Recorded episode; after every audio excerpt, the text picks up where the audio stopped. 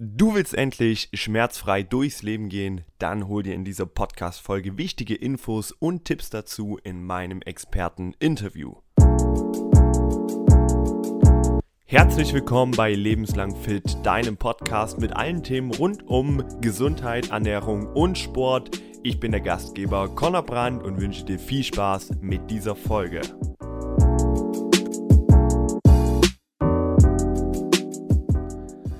Hallo und herzlich willkommen zu einer neuen Episode von Lebenslang Fit. Wunderschön, dass du wieder eingeschalten hast und wie du wahrscheinlich schon im Vorspann oder im Titel gelesen hast, geht es heute um das Thema Schmerzen. Wie können wir Schmerzen verhindern? Was können wir tun, wenn die Schmerzen auftreten? Und natürlich zum Schluss auch noch die Fragen der Community an meinen heutigen Experten.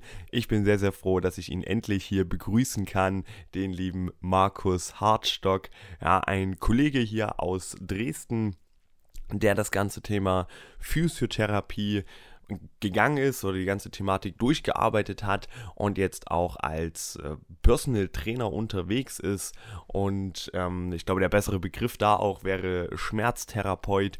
Denn kleine Anekdote, immer wenn ich äh, mit meinen Kunden nicht mehr weiter weiß, ja, bezüglich äh, Schmerzzuständen, das bedeutet, wenn man neben der Betreuung für die Gesundheit auch merkt, okay, in der Schulter ist immer ein Schmerz, den wir nicht durchs Standardtraining wegbekommen, dann gehe ich den Schritt auf den Markus und lass mich da beraten oder lass da meine Kunden auch nochmal durchchecken. Einfach, dass ich das bestmögliche Bild bekomme. Und ähm, ich glaube, wenn ich so meine Kunden ihm zur Verfügung stelle, dann bedeutet das, dass ich sehr viel von ihm halte und dass er sehr großes Hintergrundwissen hat, sehr viel Expertise, die ich selbst gar nicht so aufbringen kann. Und diese Expertise möchte ich euch heute einmal zur Verfügung stellen in einem kleinen Interview, in einem Gespräch, was wir geführt haben. Super, super wertvoll, unglaublich guter Content. Also seid gespannt und viel Spaß mit diesem Interview. Wir hören uns noch einmal im Outro. So, hallo Markus, wunderschön, dass du mit dabei bist im Gespräch und dich für ein Interview quasi oder für ein Gespräch bereit erklärt hast. Ich würde einfach mal direkt das Wort an dich übergeben und mit der Einstiegsfrage beginnen. Ähm, wer bist du und was machst du so? Erzähl einfach mal kurz was über dich. Jo, Connor, erstmal danke, dass ich hier sein darf. Freut mich. Ähm, ja, ich, was zu mir? Ich bin Markus, Markus Hartstock. Bin seit jetzt knapp sechs Jahren Physiotherapeut, dann seit zweieinhalb Jahren Personal Trainer und ja, Kurstrainer. Und ja, mit dem Spezialgebiet, gerade als Physiotherapeut, beschäftige ich mich sehr viel mit dem Thema Schmerz, Bindegewebe, Schmerz, vorrangig Haltung, Bewegung, solche Sachen. Ja, wie gesagt, da ist mein Steckenpferd natürlich jetzt, was viel in den Medien halt auch ist, die Faszientherapie. ne? Da werden wir, können wir uns auch noch mal ein bisschen drüber unterhalten. Und ja, das ist so mein Spezialgebiet, da steuere ich hin. Ne? Und damit versuche ich Menschen zu helfen. Sehr schön. Das klingt auf jeden Fall gut und auf jeden Fall hilfreich. Ich glaube auch für alle meine Hörer, weil gerade so alle Themen, die so Sport und Abnehmen und Ernährung betreffen, die kann ich ganz gut abdecken. Aber was ich eben auch immer wieder mitkriege, ist der Punkt, dass äh, wenn Schmerzen aufkommen, wenn Verletzungen sind im Alltag, wo man dann doch mal auch an die Grenzen stößt, äh, gerade mit meiner Expertise. Und das ist immer schön, dann nochmal eine andere Stimme mitzuhören und glaube ich auch sehr, sehr wertvoll. Dann wäre meine zweite Frage erstmal, das ist, äh, kommt quasi über den, den Namen vom Podcast Lebenslang Fit. Ähm, die Frage, die ich jedem Interviewgast stelle, was bedeutet es für dich, fit zu sein? Ja, okay, also erstmal ganz allgemein, sich im Körper wohlzufühlen. Gut zu schlafen, gut zu, gut zu essen, sich seine, die Belastung oder die Tätigkeiten im Alltag einfach locker, locker und angenehm durchführen zu können, so ganz allgemein, so für Menschen. Dann für Sportler natürlich ist für mich fit sein noch was anderes.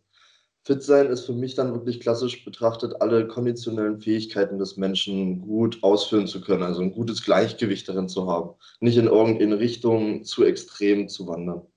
Ja, das allgemein ist für mich fit zu sein. Und ab wann ist man für dich Sportler, wenn man einfach nur Sport macht oder wenn man leistungsorientierter Sport macht?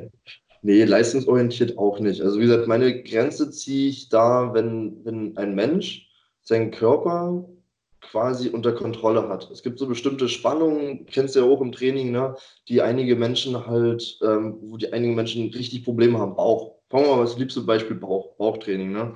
Wenn ich manchmal auch so durchs John Reed laufe und ich sehe mir so die Form an, wenn Leute beim Rückenlage Bauchübungen machen und dann immer wieder am Hohlkreuz aufbrechen und sowas, dann, wie gesagt, dann, dann ist das für mich halt noch eine, eine Stufe unterm Sportler. Also mein Ziel ist zum Beispiel, weil ich die Grenze ziehe, dass die Grundübungen perfekt durchgeführt werden können. Also von der Ausführung vor allem. Wenn das ein Mensch gut kann, auch in geringeren Intensitäten und ein gutes Körpergefühl hat, dann geht's los. Und ab dann werden dann Trainingsreize gesetzt, womit ich dich dann richtig zum Sportler erziehe. Okay, sehr schön. Äh, für alle, die es nicht wissen, aber zur Einordnung, das ist John Reed. Das ist das Fitnessstudio, in dem wir beide äh, tätig sind und oder hauptsächlich tätig sind. Und deswegen äh, hier der Begriff John Reed ist einfach nur ein Fitnessstudio. Okay, sehr, sehr cool. Schöne Einordnung. Äh, deswegen auch die Frage, weil ich finde es immer wieder spannend, weil jeder hat ja einen anderen Bereich, in dem er da tätig ist. Und deswegen ist für jeden dann auch dieses Fit-Sein oder Gesundsein überhaupt erstmal ein anderer Punkt. Okay, du hast ja gesagt, dein, dein Hauptsteckenpferd und dein Hauptpunkt ist so Schmerz, so sind Schmerzen und Schmerzfreiheit. Wieso glaubst du überhaupt, dass das ein wichtiges Thema ist, so in der aktuellen Gesellschaft? weil Bewegung generell ein wichtiges Thema in unserer Gesellschaft ist. Du kennst ja wahrscheinlich auch von vielen Klienten. Die Bewegung heutzutage im Alltag ist bei den meisten wirklich sehr, sehr eintönig. Und wenn du dann halt auch noch Schmerzen dazu bekommst, dann bewegst du dich halt noch weniger.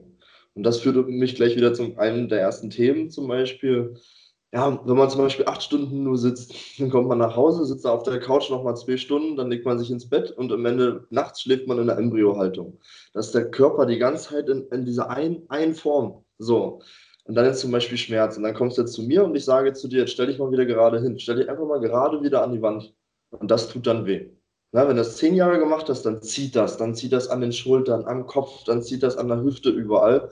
Und das macht dann Schmerzen. Dann kommt die Angst Weißt du? Oh Gott, jetzt mache ich ja was kaputt, dann lasse ich das komplett ganz. Und so kommt man dann so so einen Teufelskreis einfach. Ne? Wie gesagt, das, nee, ich strecke mich jetzt nicht, das tut mir ja weh äh, und deswegen mache ich meine Form weiter und dann ist es wie so eine Abwärtsspirale. Man wird immer schlechter und deswegen kann mit Schmerz quasi, oder wenn man Schmerzen noch ähm, spürt und die nicht einordnen kann, keine ordentliche Bewegung stattfinden. Und damit auch kein fit werden, kein gesundes durch den Alltag gehen und ja, viele andere Probleme können dadurch mit entstehen. Ja, das beobachte ich auch sehr, sehr oft. Ich hatte auch vor fünf bis zehn Folgen, ich weiß nicht mehr genau, eine Folge, warum ist Sitzen so gefährlich, wo es wirklich nur darum ging, okay, äh, was passiert alles, wenn man viel sitzt? Und mhm. äh, da konnte ich relativ schön aufdröseln, wieso denn Sitzen nicht gut ist für den Körper. Und jetzt ist natürlich der Punkt, äh, an dem du gefragt bist, um zu sagen, okay, hey, was mache ich denn dagegen? Ja, wenn ich eben zu viel sitze, ähm, wo fange ich da am besten an? Ganz, ganz einfach wirklich zwischendurch aufstehen. Also wirklich wie schon die WHO und sowas, die haben einige Studien rausgebracht, ab wann man, also nach einer Stunde sitzen sollte man zumindest mal aufstehen und sich strecken. Das ist wirklich das Mindeste. Man muss quasi seinen Alltag oder die Stunden, die Wochen, man muss noch besser gesagt, die Wochen muss man einen Überblick haben.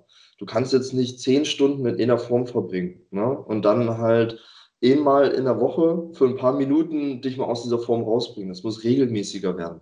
Das muss nicht gleich, wie gesagt, ein intensives Training oder sowas sein, sondern wirklich, wie gesagt, wenn nehmen wir jetzt das Beispiel, eh eine Stunde sitzen, na, dann musst du Papiere zum, zum Kopierer bringen. So, dann bewegst du dich schon mal. Sehr schön. Und auf dem Weg und während du kopierst, heb einfach mal die Arme wieder hoch. Weißt du, einfach mal so. Und dann machst du davon 10, 20 Wiederholungen. Wirst schon merken, dann knackt es ein bisschen, dann machst du mal Flop in der Schulter und dann hast du schon wieder die Knochen mobilisiert, die ersten Adhäsionen gelöst und das ist schon mal was Gutes. Und wenn du mit solchen kleinen, unterbewussten Sachen, die in den Alltag integrierst, da fängt es an finde ich. Da fängt es an. Dann merkt man auch, finde ich, oder kriege ich viele Patienten dazu, dass sie erstmal wieder spüren, hey, das tut ja gut, wenn ich mal nicht so lange in dieser Form bin. Und dann kriege ich es auf den, auf den Pfad, ja, jetzt bringe ich dich mal langsam wieder zur Bewegung zurück. Okay, ähm, also denkst du, so regelmäßige kleine Bewegungen sind wichtiger als quasi einmal komplett dehnen pro Woche? Ja, auf alle Fälle, weil das Verhältnis muss stimmen. Guck mal, du kannst auch, klar, du kannst eine, eine Dehn-Session machen, eine Stunde die Woche. Auf jeden Fall, wenn du intensiv dahinter bist. Und dann natürlich auch die Ausführung, weil du weißt ja so gut wie ich, ne, dehnen muss, muss, muss gelernt sein. Ne?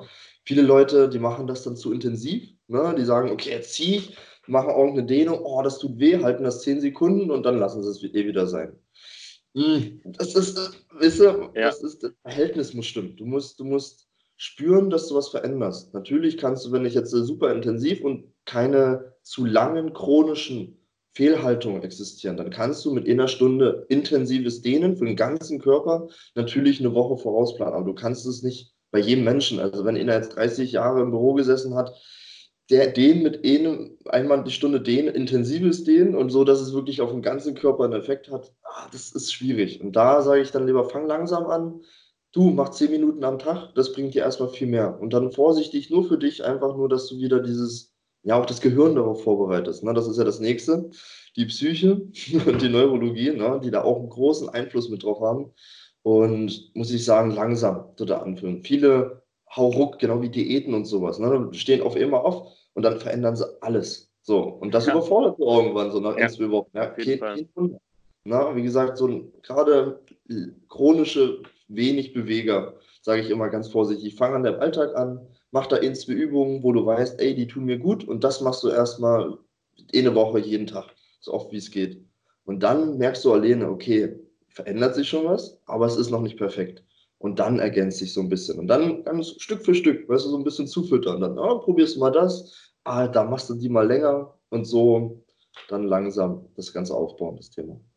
Sollte man denn dann jemanden, der jetzt äh, so beispielhaft ähm, männlich 40 Jahre Bürojob, seitdem äh, man 20 ist, irgendwie in die Ausbildung gegangen oder nach dem Studium und dann direkt wirklich die ganze Zeit im Büro und vorher halt auch in der Schule natürlich hauptsächlich sitzend, ähm, sollte man dem dann vielleicht solche Dinge wie äh, Yoga abraten oder macht es trotzdem Sinn zu sagen, okay, ähm, ich gehe begleitend zu, dass ich mich ab und zu mal bewege, auch zu einer Yoga-Einheit, weil ich glaube, Yoga ist da so das prominenteste Beispiel, was so Beweglichkeit und Dehnung an, anbetrifft.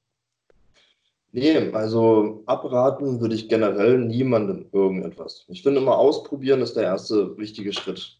Aber da muss man immer, wie gesagt, im Hinterkopf haben, das wird den Guten, ne, wenn wir jetzt wirklich von deinem Fall ausgehen, total überfordern.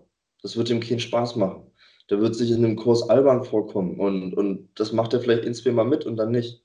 Und da sind wir dann halt als Personal Trainer gefragt. Ne? Wie gesagt, und dann zeigst du dem erstmal so ein, zwei Yoga-Übungen, weil die eben gut sind, weil die eben auf die ganzen Muskelketten eingehen, wo sich nicht, nichts verstecken kann. Aber wie gesagt, dann gleich mit so einem Hauruck-Programm zu beginnen, finde ich schwierig. Dann sage ich lieber, du nimm dir mal eine Übung raus, mach mal nur die Cobra, üb mal die Cobra. Und dann sagt der schon, oh nee, jetzt kriege ich mehr Schmerzen, weil wir dadurch wieder irgendwas wecken. Weißt du, nach 40 ja. Jahren, wenn der wieder anfängt, dann werden der Muskeln und Bänder erstmal wieder strapaziert, die vorher nichts gemacht haben. Ne? Und dann kommen die Schmerzen und die Ängste. Nee, da sage ich dann lieber, okay, wir beschäftigen uns jetzt nur mal mit der Streckung, nur mal die Cobra. Und dann machst du halt Vorübungen und bringst dem erstmal einfach nur die Cobra bei. Und dann merkt er irgendwann, oh geil, das wird weniger, weniger, weniger. Und dann haben wir schon zum Beispiel für die Streckung, die Cobra, beste Übung, ähm, schon ein ganz, ganz wichtiges Häkchen gemacht, dass wir den wieder strecken können. Also da bin ich wirklich der Meinung, lieber einen Schritt zurück. Oder durchbeißen, wenn du, wenn du einen Kämpfer hast. Es gibt ja auch viele Kämpfernaturen da draußen, ne? die dann sagen, nee, das mache ich jetzt. Geil, also das ist ja wirklich am einfachsten dann mit denen. Ne? Dann sagst du, kämpf dich durch, dann drehst du den paar Mal den Rücken, knetest ein bisschen durch und dann läuft das auch. Aber auch hier wieder individuell. Es ist einfach das Schwierigste, wenn du mit Menschen arbeitest. Du musst immer an jeden, an das ja, Individuum denken. Und ich finde, das ist das Schwierige. Da verlieren wir viele Leute mit klassischen Kursen. Ich weiß nicht, wie du es auch schon mitbekommen hast. Ja. Meine Kurse macht ja, das ja. ja ein bisschen anders. Ne? Um einfach, ich will, ich will niemanden verlieren. Auf jeden Fall, das ist ja sehr lobenswert. Nochmal ganz kurz, äh, kannst du die Cobra in Worten beschreiben, für alle, die jetzt nicht wissen, was die Cobra mhm. ist?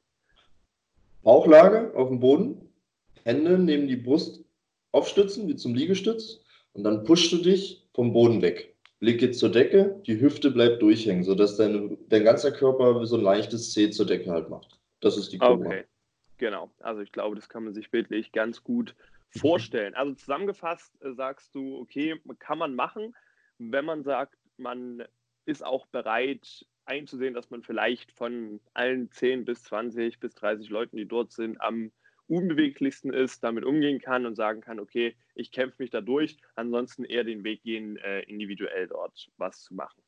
Genau, so ist es. Sehr, sehr schön. Ähm, gehen wir mal ein bisschen tiefer rein. Wenn, wir, wenn du sagst, du hast ja auch viele Menschen, die du betreust, wie, mit wie vielen Leuten arbeitest du so zusammen? Also alles, was Physiotherapie, Personal oh. Training und, und, und ist? Warte mal, acht Stunden, das sind dann schon mal drei pro Stunde, ja, 24 in der Woche, boah, es sind 100, 130 vielleicht, ne, wenn es hochkommt mit der Physio ja. und Training, also es ist dann schon einiges. Kommt immer auf die Wochen drauf an, ne, manchmal geht es ihnen gut, dann hält das alles wieder länger an, dann ja. man manchmal nicht, ne, dann verfallen sie wieder in ihre Form, ist abwechselnd, aber so um die 100, ich sag mal, abgerundet 100 bis 120 Leute in der Woche. Okay, also schon ähm, eine ganz gute Schnittmenge. Und was aus, aus dieser Zahl oder von den Leuten, was denkst du, was ist, sind so die häufigsten drei Probleme, die es so gibt, oh. schmerztechnisch? So, Gibt's, also kann man das überhaupt so sagen? Schwierig. Es ist wirklich schwierig. Gerade bei so vielen Leuten, na, wenn du einen Durchschnitt bildest, kann man grob, aber auf alle Fälle sagen, die Büroleute, Nacken, also ich kombiniere das mal. Ich betrachte das sowieso nicht mehr einzeln. Nacken-Schulterregion umfasst für mich halt alles Kopf, Brustwirbelsäule, Arme. Na, das ist eh ein großes Problemfeld. Das zweite große Problemfeld ist Hüfte, Becken, Beine. Füße, ganz speziell die Füße. Ne? Und da hörst du vielleicht auch schon raus, so das sind wirklich so diese Kernaspekte, wo ich auch gerne ansetze. Füße, ja. Becken muss stimmen und dann die Haltung im Schultergürtel. Ne? Und da, wie gesagt, die häufigsten Probleme Kopfschmerzen, viele auch schon mit Schwindel, auch schon in jüngeren Jahren. Ne? Ähm, trotzdem Bandscheibenvorfälle, auch da in jüngeren Jahren. Das ist ah, erschreckend teilweise dann diese bekannten Ischias-Sachen, ja. ne? wo dann doch oftmals einfach nur der verspannte Ischio hinten ne? ein bisschen verklebt ist. Beckenschiefstelle, ISG, also all diese Sachen. Aber wo ich zum Beispiel denke, das baut vieles aufeinander auf. Ähm, das sind so die häufigsten Probleme. Okay, das sind halt so die Körperregionen und die Leute kommen ja aber nicht und sagen, okay, ich habe jetzt Probleme mit äh, Nacken, Schulter. Arme, sondern die sagen ja, okay, hey, äh, ich merke immer, ich kriege Kopfschmerzen oder wenn ich eine Tasche trage, tut mir immer die Seite weh. Ähm, mhm. was, was sind denn da so die, die häufigsten Schmerzen quasi, die da die Leute haben? Weil die wissen ja noch nicht, wo genau in meinem Körper sitzt jetzt der, die Faszie, die wehtut. Genau. Ähm, wie gesagt, da die häufigsten Probleme ich, wie gesagt, ich habe ja schon erzählt, dass ich ne, eine aktuelle Weiterbildung gemacht habe und Schmerzen anders interpretiere als jetzt zum Beispiel ein klassischer, klassischer Physiotherapeut. Ne? Diese Faszientherapie, auf die ich mich da stürze, die ja hat eine andere Erklärung. Und davon gebe ich jetzt einfach mal ein paar. Und zwar gibt es da häufig die, den Schulternacken HTP, nennt sich das Herneter-Triggerpunkt. Der sitzt hier oben so, das ist dieser dicke Bubbel, den viele immer haben. Weißt du, wo man auch unterbewusst immer mal so reingreift und sowas. Großes Problem, macht Einschränkungen in der Kopfrotation und in der Armhebung. Na, und wenn ja, jetzt schon sich selber. Kurz, kannst du den Punkt ein bisschen, bisschen beschreiben, weil die Leute ja. sehen es ja nicht, sondern ja, nur. Also beschreiben, man hat ja hier den Trapezius. Ich weiß nicht, bei den einen ist er prominenter als beim anderen, na, der hier runterläuft. Ja. Vor dem Trapezius gibt es eine Lücke quasi, die wird dann auch weich, wenn du den Kopf zur gleichen Seite drehst und den Arm ein bisschen hebst. Und dort drin merkst du vielleicht auch selber so viel, viele Stränge, viel Geästel. Ne? Ja. Und irgendwo zwischen diesen Geästeln finden sich so Erhebungen. Das sind so kleine Bubbeln. Ne? Die sind mal mehr am Schulterdach, also mehr außen, oder können auch mal mehr am Hals sein. Das ist einfach insgesamt eine, eine, eine Faszie, eine Körperfaszie, die da oben halt einfach eine Lücke bildet wodurch dann aus der Tiefe andere Gewebsschichten sich nach oben quellen, weil im Körper ist immer ein Druck von innen nach außen. Ne? Und genau, das ist halt diese Stelle und da kann zum Beispiel, hatte ich schon die verrücktesten Geschichten auf der Toilette, zu, zu fest gedrückt, weißt du, gehst hier in diese Form, Schultern nach vorne, ne? da geht die Lücke auf und dann hast du wirklich zu viel Pressatmung quasi ja. und dann machst du Plop auf immer und dann zack, können sie den Kopf nicht mehr. Hatte ich auch schon. Ne? Wie gesagt, das gleiche gibt es auch unten am Rücken zum Beispiel, diese Hexenschusssachen. Ne? Da kannst ja. du auch einfach bei einer blöden Form oder beim zu schwer tragen und eine falsche Spannung, ne? machst die Lücke auf, hebst was an mit dem Ruck halt, nicht schön langsam und kontrolliert, sondern Ruck. Und dann macht es dann auch Bang und dann ist so eine Hernie halt einfach rausgefloppt und hat sich ein Gewebe fachen, zum Beispiel. Ne? Sehe ich ganz oft so, also diese Probleme. Das ist, und dann zweite, Triggerbänder. Triggerbänder, was ist das? Ziehende Schmerzen. Alles, was zieht. Ne? Könnt ihr erklären, wie ihr wollt, ne? aber auch da, wer sich damit mal auseinandergesetzt hat, Dehnen, ne? statisches Dehnen, die Studien waren ja eindeutig, Muskellängenveränderung, macht keinen Sinn. Da setzen wir nicht an, aber was tun wir zum Beispiel mit Dehnen? Ähm, beeinflussen das Bindegewebe. Und jetzt nochmal zum Triggerband. Ne? Wie gesagt, wenn, wenn ihr diese Zugschmerzen oder sowas hier spürt, ne? ich drehe den Kopf und dann merke ich, da zieht irgendwas dann ist meine Theorie dahinter, dass sich einzelne Muskelfasern, warum auch immer, gibt es viele Ursachen, erstens können die auseinanderreißen und dann wie so ein Gummiband sich verdrehen. Diese Verdrehungen spürst du dann als, vielleicht auch schon mal gespürt, als Myogelosen. Das sind diese tastbaren Verhärtungen in den Strängen. Weißt du? Das sind dann oftmals solche Verdrehungen. Und diese Verdrehungen können dann auch noch mit anderen ähm, Strukturen, also anderen Muskelfasern zusammenwachsen und nicht nur im gleichen Muskel, auch im anderen Muskel. Und dann entsteht so ein Spannungspunkt, einfach so eine Spannungszone, sage ich mal. Ne? Und wenn du dann natürlich diese, diese Zone dehnst, dann, dann zieht es, weil da überall Rezeptoren drin sind, die das halt wahrnehmen. Ne? Und dann entsteht dieser Zugschmerz, auch ein ganz großes Problem. Und wenn ich nochmal kurz weitermachen darf, und dann das nächste Problem, was ich ansprechen wollte, ist, viele haben dann Angst, das zu dehnen. Ne? Das kennst du ja vielleicht auch. Ne? Dass die dann sagen, oh ja, es zieht hier irgendwo, ich gehe nicht in den Zug. Und da beginnt schon der erste Schritt in die Chronizität. Ne? Wenn du nicht dran ziehst, dann breitet sich das aus. Dann sind die Strukturfasern äh, ähm, Fasern mit anderen Fasern verbinden sich. Dieses, das umliegende Gewebe wird auch nicht mehr bewegt, weil es zieht ja alles und dann klettert das so voran. Dann geht es auf die Knochen ein, auf alle anderen noch mehr Strukturen und dann hast du eine Chronizität. Weißt du? wo, wo es einfach beginnt, wo man den Leuten einfach mal sagt, okay, es zieht, ja, dann zieh dran. Und dann wird es halt schon besser. Ja. Also, mein Lieblingsvergleich ist immer mit Bizeps, und wenn du den Arm jetzt streckst und du würdest hier vorne einen Zug spüren, was würdest du machen? Naja, die, einige würden ziehen. Die sehe ich nicht in der Praxis. Ich sehe immer ja. nur die Leute, die dann sagen, ah, es zieht, okay, nee, dann lasse ich das. Nee. Und dann kommt ihr zu mir, was mache ich? Ja, und dann ziehe ich das auf. Und das ist eben nochmal zum Thema Chronizität ne, und was man so falsch machen kann. Der erste Schritt. Ich glaube, dass da für viele Leute einfach so diese Unsicherheit ist. Okay, ich spüre an meinem Körper irgendwas ist nicht ganz äh, richtig oder fühlt sich nicht ganz richtig an, fühlt sich irgendwie verhärtet an oder tut weh und dass man dann sagt, okay, dann, dann lässt man es lieber sein, weil man sich ja nicht selbst behandeln will. Aber du sagst, so alles, was wirklich so Verhärtungen, Verspannungen und Zugschmerzen ist, kann man auch mit gutem Gewissen selbst versuchen, ein bisschen gegenzuarbeiten. Du musst natürlich immer ein bisschen differenzieren. Es gibt da draußen Krankheiten, die können die gleichen, also die gleichen Probleme halt auslösen, aber eine andere Ursache haben. Gerade wenn man so in die Neurologie geht und sowas, da gibt es viele Sachen. Ich gehe jetzt wirklich mal von dem typischen, also na, du stehst früh auf und auf einmal zieht es im Hals oder am Bein oder sowas aus. Ne? Wie gesagt, dir geht sonst super gut und sowas. Da kannst du, ja, da musst du einfach da, da dranbleiben und dann das rausziehen. Du musst immer differenzieren. Ne? Aber eine verkürzte Struktur, wie gesagt, der einfachste Test, die Leute müssen sich nur vorstellen, Muskel zieht von hier nach hier. Ne? Wenn ich den jetzt lang mache, dann zieht das. Aber, jetzt auch mal zum Wissen, ne? auch da, dieses Zuggefühl darf nicht zu extrem sein. Ne? Wie gesagt, in die physiologischen Bewegungsausschläge vom menschlichen Körper zu gehen, darf an sich nicht ziehen.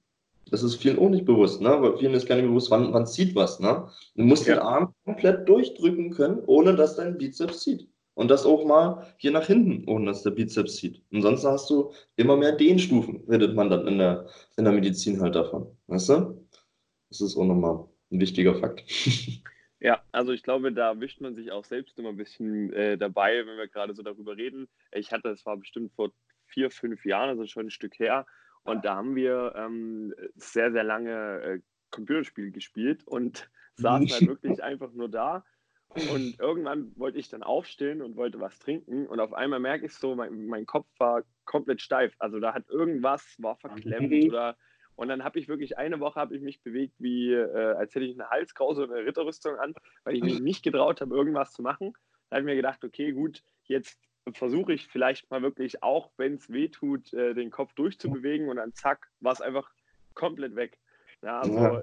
man ist da vielleicht oft zu übervorsichtig mit, mit solchen Dingen. Ja, gerade wenn man weiß, man hat jetzt keine Unfälle oder Vorerkrankungen, wo es halt auch andere Ursachen haben kann, sondern wenn man weiß, okay, ich habe jetzt die letzten vier Wochen nichts gemacht, außer gesessen und jetzt zieht dann kann ich ja vielleicht versuchen, selbst ein bisschen gegenzuarbeiten.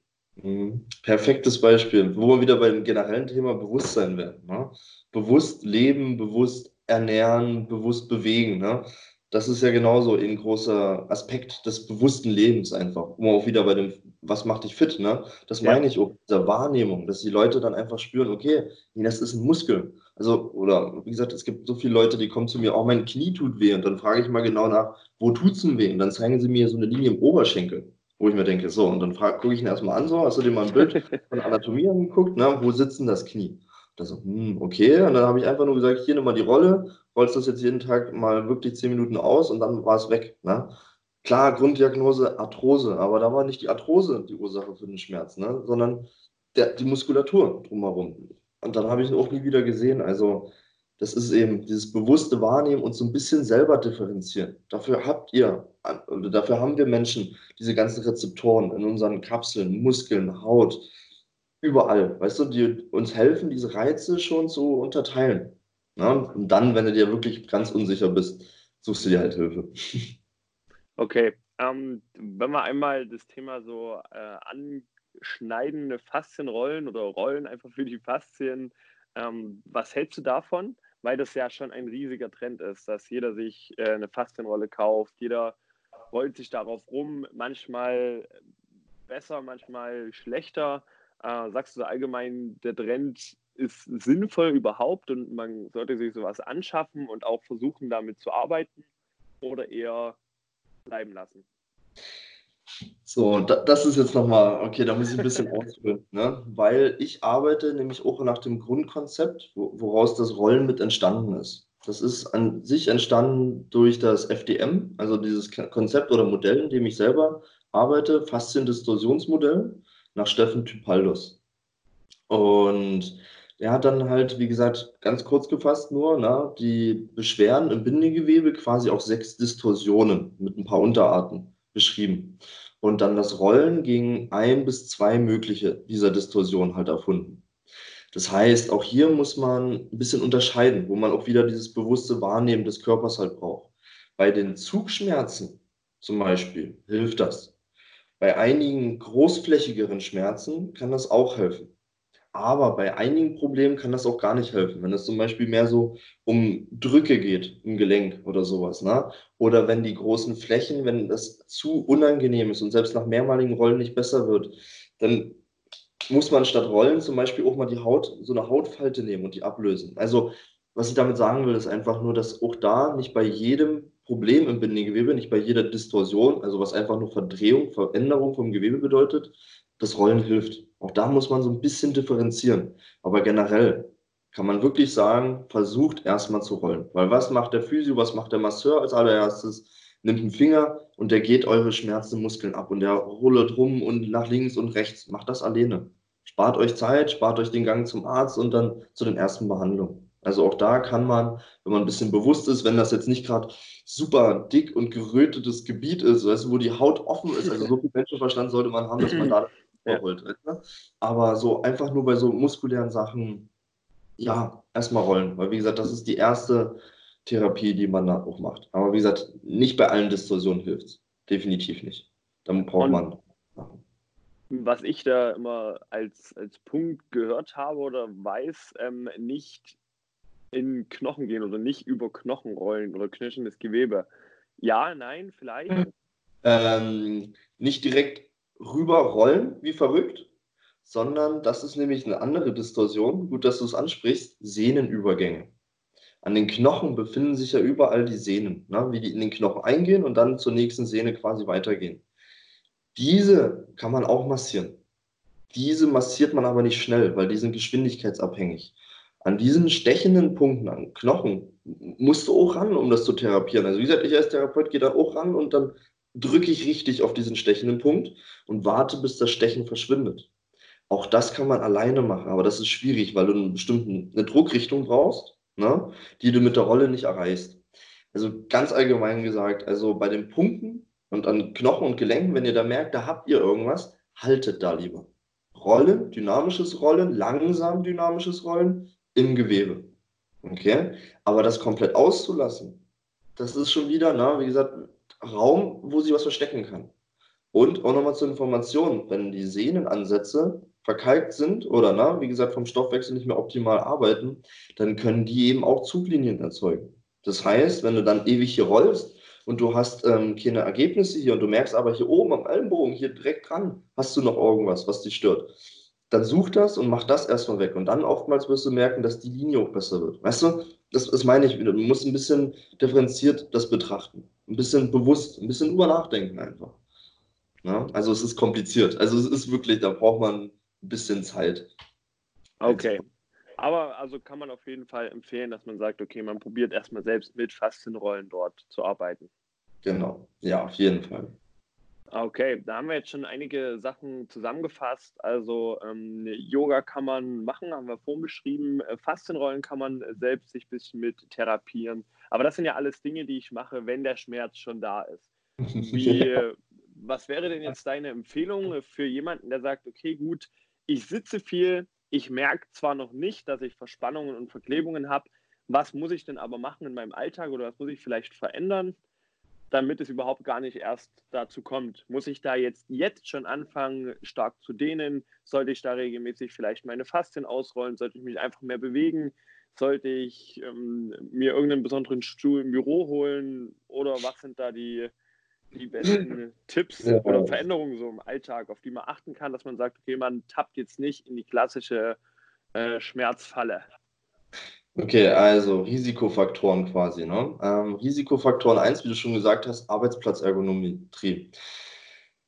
Klassische Sachen, das hast du wahrscheinlich oben, machst du mit, oben mit deinem Patienten, na, leichte S-Form, immer mit aufgerichteter Wirbelsäule, zur Not irgendwas in die Lendenwirbelsäule stopfen. Na? Da merkt jeder Zahnradphänomen, bam, bist gleich viel aufgerichtet. Genau. Schritt 1. So, Schritt 2, Ellenbogen. Die hängen bei vielen Leuten immer in der Luft, ne? wie gesagt, und jeder, der merkt eigentlich jeder, dass am Ellenbogen die Schulter dran hängt. Und wenn der die ganze Zeit hier so durchhängt, in den Sehnen oder in den Rezeptoren, dann merken deine Muskeln, oh verdammt, das hängt, also ziehe ich den mal hoch. Das auf Dauer, Nackenverspannung. Also Ellenbogen ablegen. Ne? Schritt 2. Ähm, dritten, Kopfform. Ne? Viele Bildschirme oder sowas, die sind zu hoch eingestellt dass man den Kopf dann immer so den Nacken fallen lässt. Auch wieder eine blöde Verkürzung, gerade hier hinten im Atlasbereich.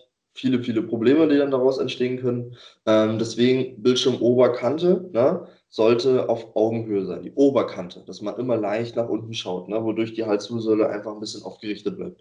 Das jetzt so zum sitzenden Arbeitsplatz allgemein.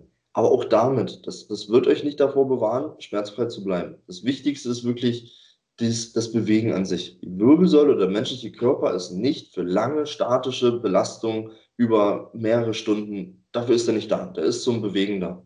Das heißt, ist wirklich das Simpelste oder das, das Sicherste, was du machen kannst, ist wirklich einfaches, aktives, bewusstes Bewegen. Und dann mit ein bisschen Logik immer aus der Form heraus, wo du die ganze Zeit drin warst. Wenn du die ganze Zeit rund, rund bist, musst du irgendwas mindestens immer am Tag machen, wo du dich streckst wo du dich nach hinten nimmst, irgendwo, wo du aus deiner Form rauskommst. Also das ist, finde ich, das Wichtigste. Na, da, da, merken schon die meisten Leute, da tut schon irgendwas weh. Na, und dann sollen sie sich erstmal an diesen Grundbewegungen quasi wieder frei machen. Das ist, denke ich, das Wichtigste. Und ist es dann quasi, wenn es einfach um Bewegung geht, egal welche Bewegung ich mache, also beispielsweise Fußball spielen oder einfach ins Fitnessstudio gehen oder brauche ich dann schon eine bestimmte Art und Weise von Bewegung. Ich mach's mal am Beispiel Fahrradfahren. Ne, viele Leute viele Patienten kommen auch zu mir und sagen mir, hey, ich fahre doch Fahrrad, Mensch, ich bewege mich doch. So, und dann auch wieder hier die Logik einfach dahinter. Ne? Wenn der trotzdem acht Stunden so sitzt und dann nochmal drei Stunden auf dem Fahrrad mit seiner Familie, sitzt er auch so da. Das ist für mich keine, keine Ausgleichsbewegung. Weißt du? Fußball spielen auch wieder. Ne? Es kommt wieder darauf an, wie ist generell Bewegungsabläufe, wie gut ist seine Motorik, während er sich bewegt. Du kannst auch als Fußballspieler die ganze Zeit dann so da, da hängen und dann mit den Füßen so ein bisschen den Ball treten, ja, aber obenrum passiert halt auch nicht viel. Auch wieder kein Ausgleich, weißt du? Dann eher so eine Sachen wie, wie zum Beispiel Schwimmen. Weißt du, beim, beim Schwimmen, da kannst, da kannst du halt nicht so im Wasser liegen, so, und dann nur mit den Füßen ja. platt. Ja, da gehst du halt unter. Da musst du mit den Armen mal weiter Schwünge machen, weißt du? Das ist dann viel, viel, viel ausgleichender. Weißt du, also wenn es um Bewegung geht oder Sportarten oder sowas geht, dann, wie gesagt, ja, auch ein bisschen überlegen. Erstens natürlich, was macht mir Spaß?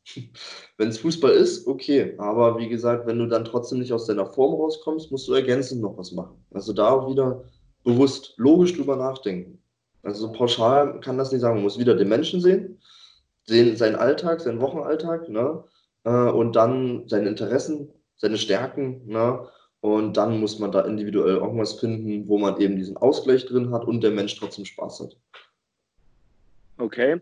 Und ähm, was sagst du so zu Fitnessstudio? Weil ich glaube auch, dass äh, relativ so die, die weit verbreiteste Art und Weise ist, wie viele Leute denken, ihren sitzenden Alltag oder ihren bewegungslosen Alltag aufzupeppen, indem sie sich einfach im Fitnessstudio anmelden und dann fängt man ja nicht gleich an mit komplexen Ganzkörperübungen, sondern meistens ist der Weg dann erstmal zum Gerätepark und äh, was, warum auch immer unglaublich beliebt ist, sind so Zirkeltraining-Sachen, wo du halt wirklich nur von Maschine zu Maschine im Kreis läufst und machst eine halbe Stunde und dann kriegst du noch vielleicht ein, zwei mhm. Dehnübungen gezeigt und dann war's das.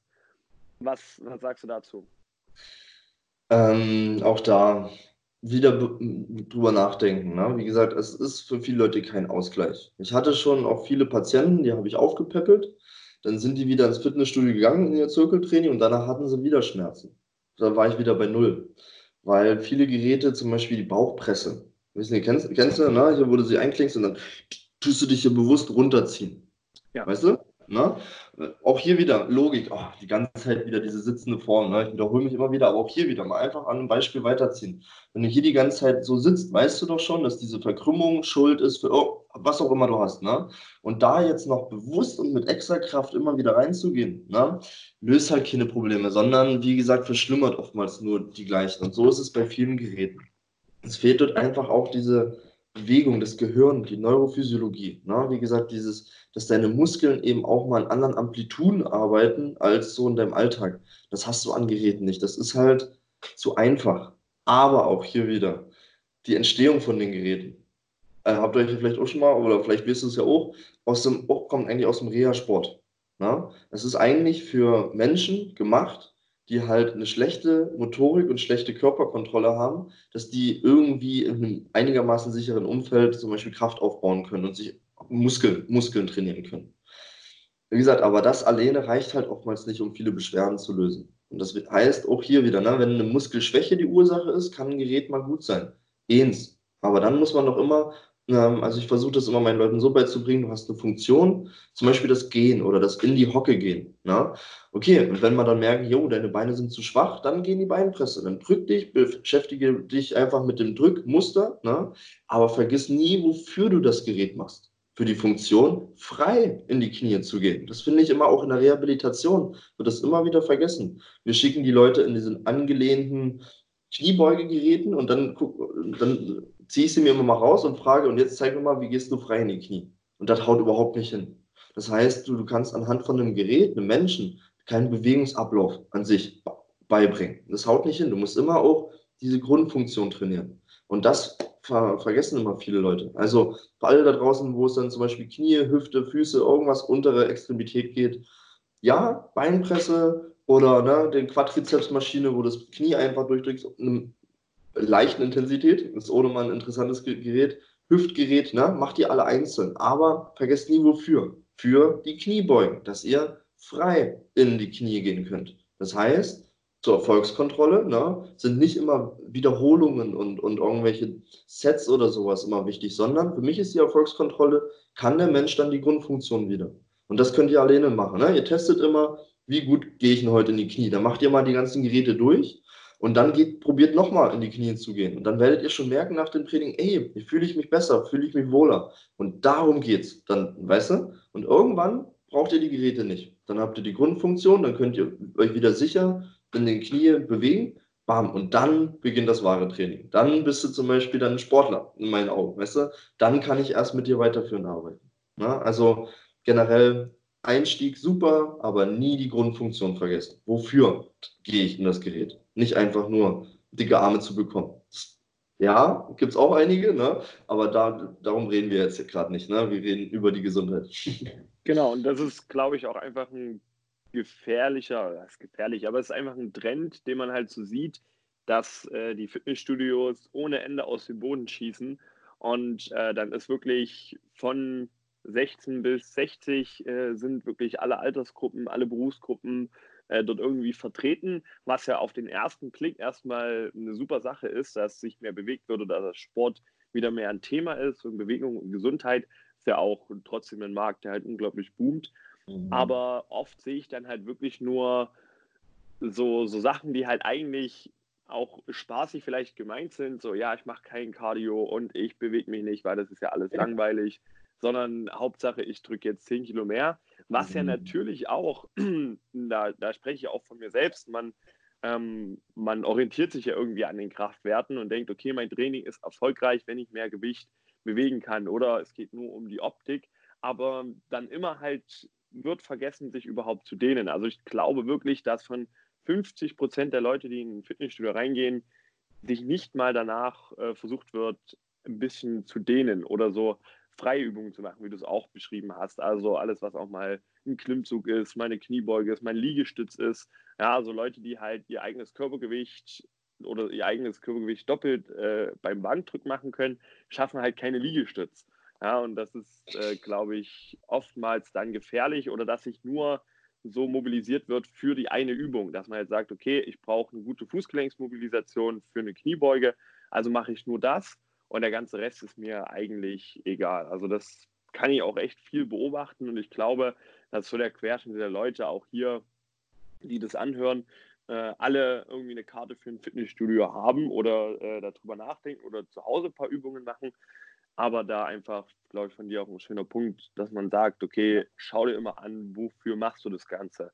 Ja, also das Ziel sollte nicht nur sein, also nicht ausschließlich jetzt äh, die Optik unglaublich zu verbessern oder unglaublich stark zu werden, sondern eben immer mitschauen, kann ich denn überhaupt die Grundfunktion ordentlich ausführen wo wir wieder beim Thema fit werden. Ne? Wie gesagt, die Grund von der Kraft ist ja bloß ein Aspekt. Ne? Beweglichkeit, Schnelligkeit, Ausdauer, ne? das sind ja diese ganzen Koordinationen. Das sind ja all diese anderen Aspekte, an die die Leute halt nicht denken, ne? die aber genauso wichtig sind. Und wenn sie dann halt mal in den Kurs kommen, jetzt zum Beispiel, ne? und auf allen Vieren rumkrabbeln müssen und dann merken, verdammt, ich weiß ja gar nicht, meine rechte Hand, mein, mein linke kann ich ja gar nicht koordinieren, weil ich dann, ja, das ist ja für mich ein Zeichen, der Mensch hat seinen Körper nicht unter Kontrolle. Und viele interessiert es auch gar nicht. Also viele, wissen nicht, habe ich das Gefühl, die kommen dann rein, die probieren es mal, ne, sind dann sehr schnell frustriert und kämpfen dann nicht dran. Ne. Die, man trainiert oftmals, was ich halt auch immer beobachte, man trainiert oder viele Leute trainieren immer nur das, was sie gut können.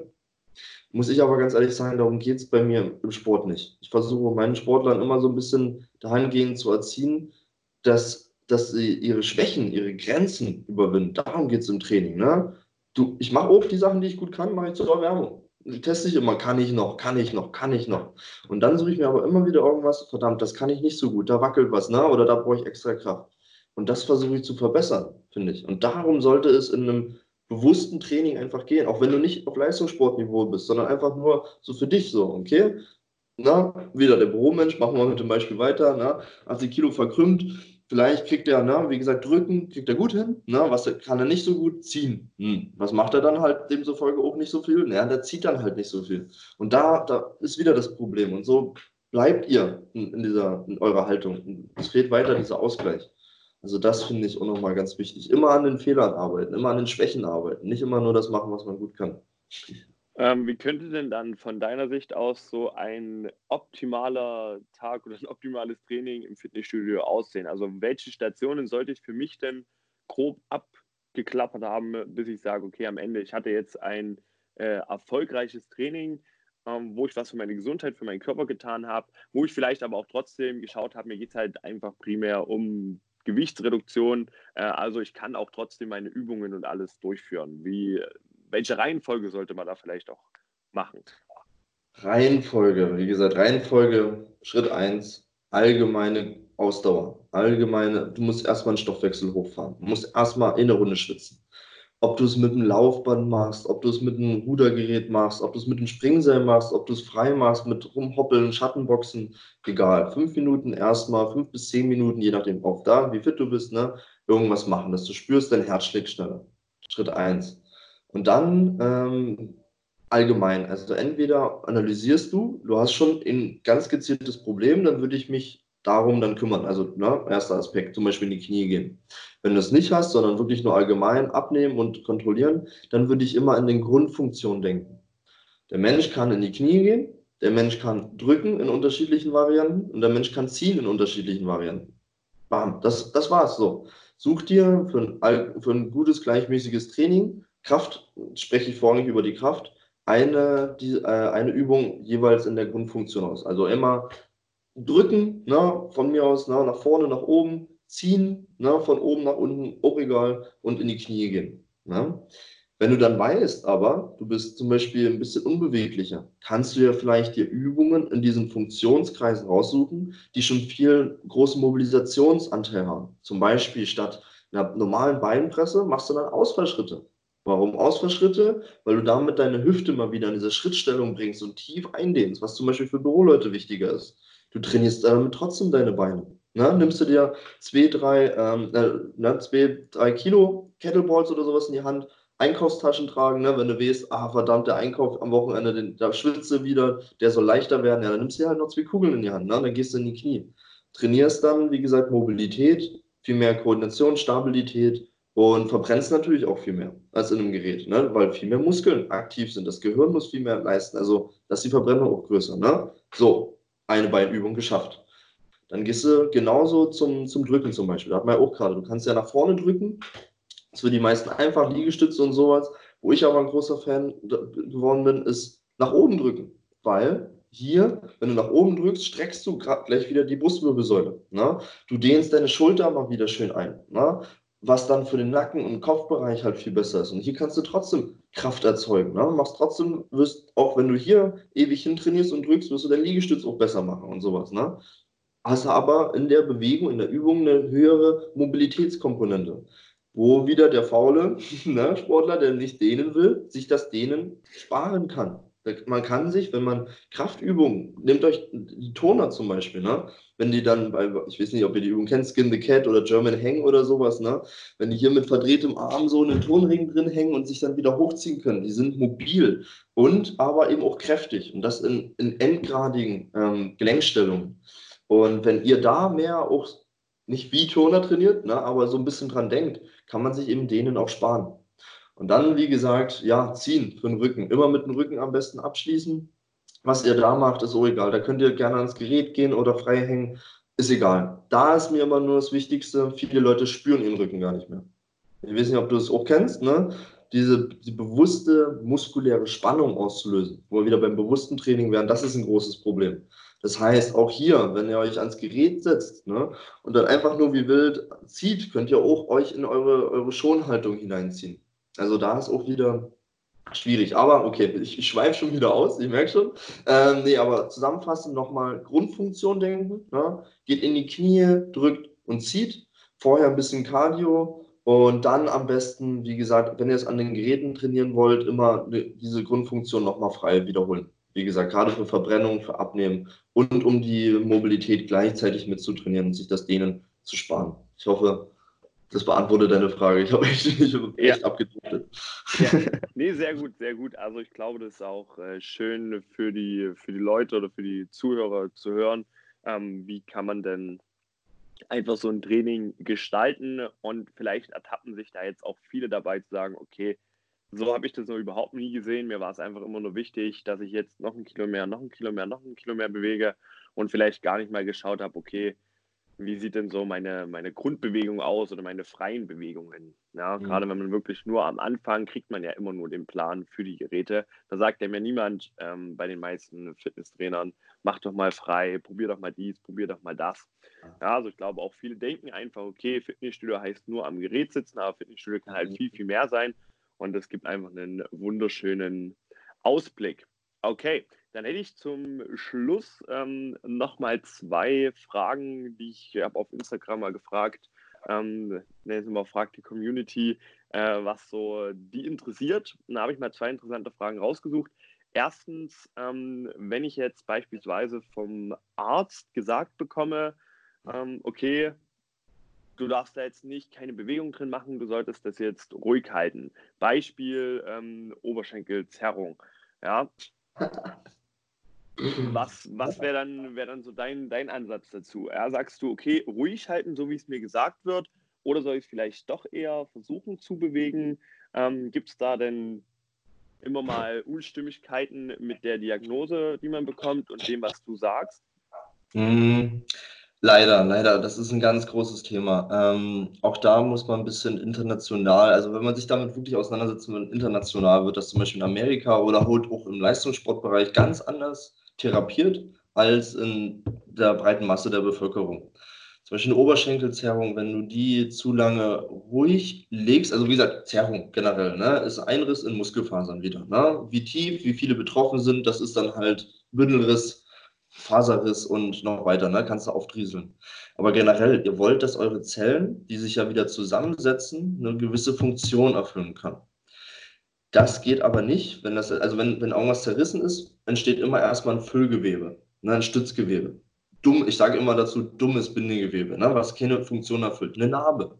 Okay, die Narbe habt ihr, wie gesagt, auf der Haut kann sich das jeder vorstellen, aber die habt ihr auch in der Tiefe. Und dann ist das Entscheidende, was den Zellen wieder den Reiz gibt, in die Form zu kommen oder in die Funktion zu kommen, die sie vorher erfüllt haben, die Reize Zug und Druck. Und wenn das zu lange fehlt, dann, wie gesagt, können die Zellen sich nicht ordentlich aus, also ausrichten quasi in ihre Arbeitsrichtung, bleiben kreuz und quer und dann hast du richtig schlimme Verklebungen im Bindegewebe. Hat man früher mal Crosslings und sowas dazu gesagt. Ich weiß nicht, ob du das vielleicht auch schon mal gehört hast, ne? So nach Verletzung. Die chronifizieren dann. Wenn du dann noch Wärme drauf packst über mehrere Wochen, Wärme, einfach nochmal zum Randfakt, ähm, aktiviert deine Fibroplasten. Das sind so kleine Zellen, die Bindegewebe spannen.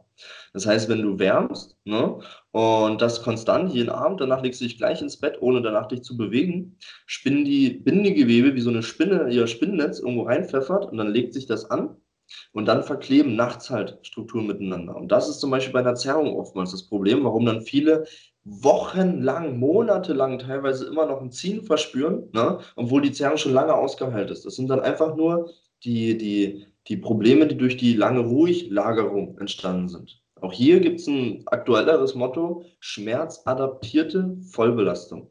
Also, das heißt, du tust anhand von dem Schmerzgefühl des Patienten Bewegungen durchführen. Sprich, für alle da draußen, ne, zum Beispiel mit einer Muskelzerrung oder sowas, Schmerztabletten absetzen. 24 Stunden warten, dass die auch wirklich raus sind. Danach testen von 1 bis 10. Im Krankenhaus kennt man das vielleicht. Ne? Wenn man fragt, na, wie doll tut es weh von 1 bis 10? Ne? Ja. Macht das individuell für euch. Beugt jetzt zum Beispiel, wenn es im Oberschenkel ist, beugt das Bein an. Und dann spürt ihr irgendwann, oh, jetzt zieht es hier drin. Ne? Haltet die Position, genau diesen Winkel mal eine Weile und dann spürt ihr nach einer Weile, nach ein bis drei Minuten, das kommt eben auch wieder auf den Menschen drauf an, Ernährung, aber ruhig, bla bla bla, viele Faktoren, dann lässt dieser Zug nach. Wenn der Zug danach lässt, perfekt. Dann gehst du noch ein Stückchen weiter, ziehst wieder, wartest wieder. Ne? Und der lässt wieder nach. Wenn das zu viel ist, merkst du schon, während du das machst, ey, das wird nicht besser. Nach drei Minuten, das wird eher schlimmer. Dann gehst du da raus und entspannst wieder, dann ist es zu viel. Dann hast du nichts kaputt gemacht, sondern dann hast du sachte deine, deine Grenze ausgelotet. Ne? Viele Leute machen das unterbewusst, dass sie dann sagen, ach, scheiße, da laufe ich drüber oder da laufe ich durch. Ne? Und dann bei denen funktioniert das, das machen die von ganz allein. Aber nur die eine Hälfte, die so ein bisschen ängstlicher ist, ne? die sitzt dann eben drei Wochen auf der Couch und nach den drei Wochen, wenn sie dann wieder hochkommen wollen, oh, das geht ja gar nichts mehr. Ja. Ne? Das ist dann das Problem der Ruhiglagerung. Und dann kommen sie oftmals zum Physio. Also ich habe ganz viele Muskelzerrungen, die vor vier Wochen passiert sind und wo ich mich dann einfach nur darum kümmern muss, die Leute wieder aufzupäppeln. Das hätte man sich sparen können, wenn der Arzt, was auch schon viele machen, nicht alle, aber auch schon viele machen, sachte Bewegung. Sachte Bewegung. Geht damit eher irgendwie mit Muskelkater. Ja? Okay, okay, sehr, sehr interessant, weil ich glaube, da viele denken dann halt, äh, okay, mir wird jetzt gesagt, ich soll das und das nicht machen und äh, würden dann niemals gegen die Meinung vom äh, Arzt da arbeiten, aber interessanter Denkanstoß da auf jeden Fall von deiner Seite. Das ist, das ist ein großes Problem. Ich bin da auch immer vorsichtig, deswegen mache ich jetzt unter anderem auch meinen Heilpraktiker, ja. ja damit ich da freier halt arbeiten kann. Ähm, wie gesagt, ich rede auch nicht gerne gegen Ärzte, aber wenn ich zum Beispiel jetzt, ich habe einen anderen Patienten, ähm, habe ich mal den Arzt oder er sollte mal seinen Arzt fragen, ob er mal einen, einen Nährstoffmangeltest machen kann, also eine Blutanalyse auf Vitamine, Fettsäuren und sowas. Und der Arzt sagt ihm dann ins Gesicht so, nee, halte ich nicht für sinnlos, äh, halte ich für sinnlos. So, wo ich mir denke, was? Vitamine. Ja. Also, na, also bei mir kommt ein Patient hin, der ist krank und das Erste, was man halt macht, ist Tabletten. So, ja. nee, Vitamine interessieren mich gar nicht. Ich hau denn hier das Medikament XY rein, so, und dann wird das schon. Wo ich mir als Arzt doch erstmal denken muss, okay, habt ihr den Grundorganismus Mensch und guck mir da erstmal an, was ist da innerlich in den natürlichen Kreisläufen, in den Stoffwechselprozessen, was könnte da fehlen? Nee, macht keiner. Und wenn man dann schon sagt, so, ist sinnlos, also das finde ich, mag ich, also wirklich keine Ahnung, das finde ich dann schlimm. Und genauso ist das eben auch mit diesen Schmerzen. Ich hatte mal einen Patienten aus dem Skiurlaub, die ist im Skiurlaub, wie gesagt, gestürzt, Meniskus ähm, eingerissen, wurde in Österreich noch ähm, operiert. Dann der Arzt hat gesagt, okay, morgen früh stehst du auf, machst du wieder alles direkt Vollbelastung. Ne? War der Urlaub aber vorbei, dann ist sie zurückgekommen, ist hier zu ihrem Hausarzt gegangen und der, Aus und der Hausarzt hat dann gesagt, oh nee, was, drei, drei Wochen Ruhiglagerung, dann fangen wir an mit Teilbelastung in drei Wochen mit 10 bis 20 Kilo.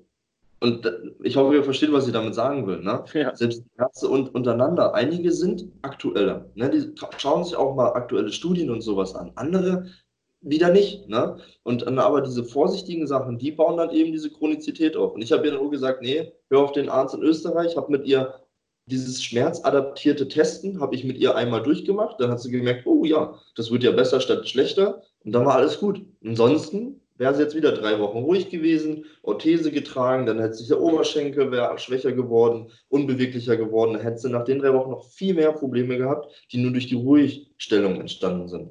Also diese ganze Apparatur, Rehabilitation und sowas ist nicht immer, nicht immer, ich rede wirklich nach, nicht pauschal schlecht, aber bei vielen Sachen wird einfach zu schnell gesagt, nee, mach lieber nicht. Ja, wie gesagt, das ist, ich denke aber auch eine Absicherung. Ich denke auch eine Absicherung, weil vielen Ärzten fehlt halt die Zeit. Muss man ganz ehrlich sagen, ne? die haben manchmal drei, na, zehn Minuten Zeit von Patienten und in zehn Minuten, auch aus meiner Erfahrung, erfährst du nicht viel. Also, ja. wie gesagt, die ersten drei Behandlungen, da lerne ich erstmal den Menschen kennen. Ne? Und dann lerne, äh, nach drei Behandlungen traue ich mir sogar zu, jetzt habe ich verstanden, wie ist es in seinem Leben und sowas. Ne? Was sind da die äußeren Einflüsse und dann eben auch, wo könnte der Schmerz herkommen? Das kriegst du halt nicht in zehn Minuten mal schnell raus. Und ich glaube dann einfach, bevor du, weil die auch wissen, du kannst dann auch ein bisschen was falsch machen, klar. Ähm, sagen sie lieber, mach gar nichts, bevor du wirklich zu viel machst. Aber da ja. würde ich lieber sagen, geh zum Physio oder geh zum Osteopathen, die haben halt mehr Zeit. Ja, das ist dann ein bisschen teurer, wenn du es privat bezahlen musst, ne? aber die nehmen sich Zeit. Also wie gesagt, das Wichtigste, was ich meinen Leuten halt auch immer mitgeben kann, ist die Zeit. Ich setze mich mit denen hin und dann geht es manchmal eine Stunde nur um ein Problem. Aber zack, wenn man dann eine Ursache gefunden haben, eine Lösung, eine Linderung ähm, hervorgerufen haben, hat man den Leuten, finde ich, viel mehr geholfen, als wenn man in einer Stunde alles versucht jetzt ne, durchzuballern. Ja. Und, ja, ich weiß nicht, Ruhe, Zeit, Individualität, das sind wirklich wichtige Sachen dabei. Okay, äh, wunderbar. Also ich glaube, da war jetzt einiges dabei und für jeden auch was dabei, ähm, was man sich so mitnehmen kann. Für alle, die jetzt sagen, hey, okay, ich will unbedingt mehr erfahren oder der Markus ist mir so sympathisch und ich habe hier Problem XY und ich bin nicht zufrieden damit, was ich vielleicht vom Arzt bekommen habe für eine, für eine Diagnose oder für, für Sachen, die ich machen soll. Wie könnte ich denn jetzt auf dich zukommen, mich bei dir melden oder mit dir vielleicht sogar zusammenarbeiten und von deinen Qualitäten da profitieren?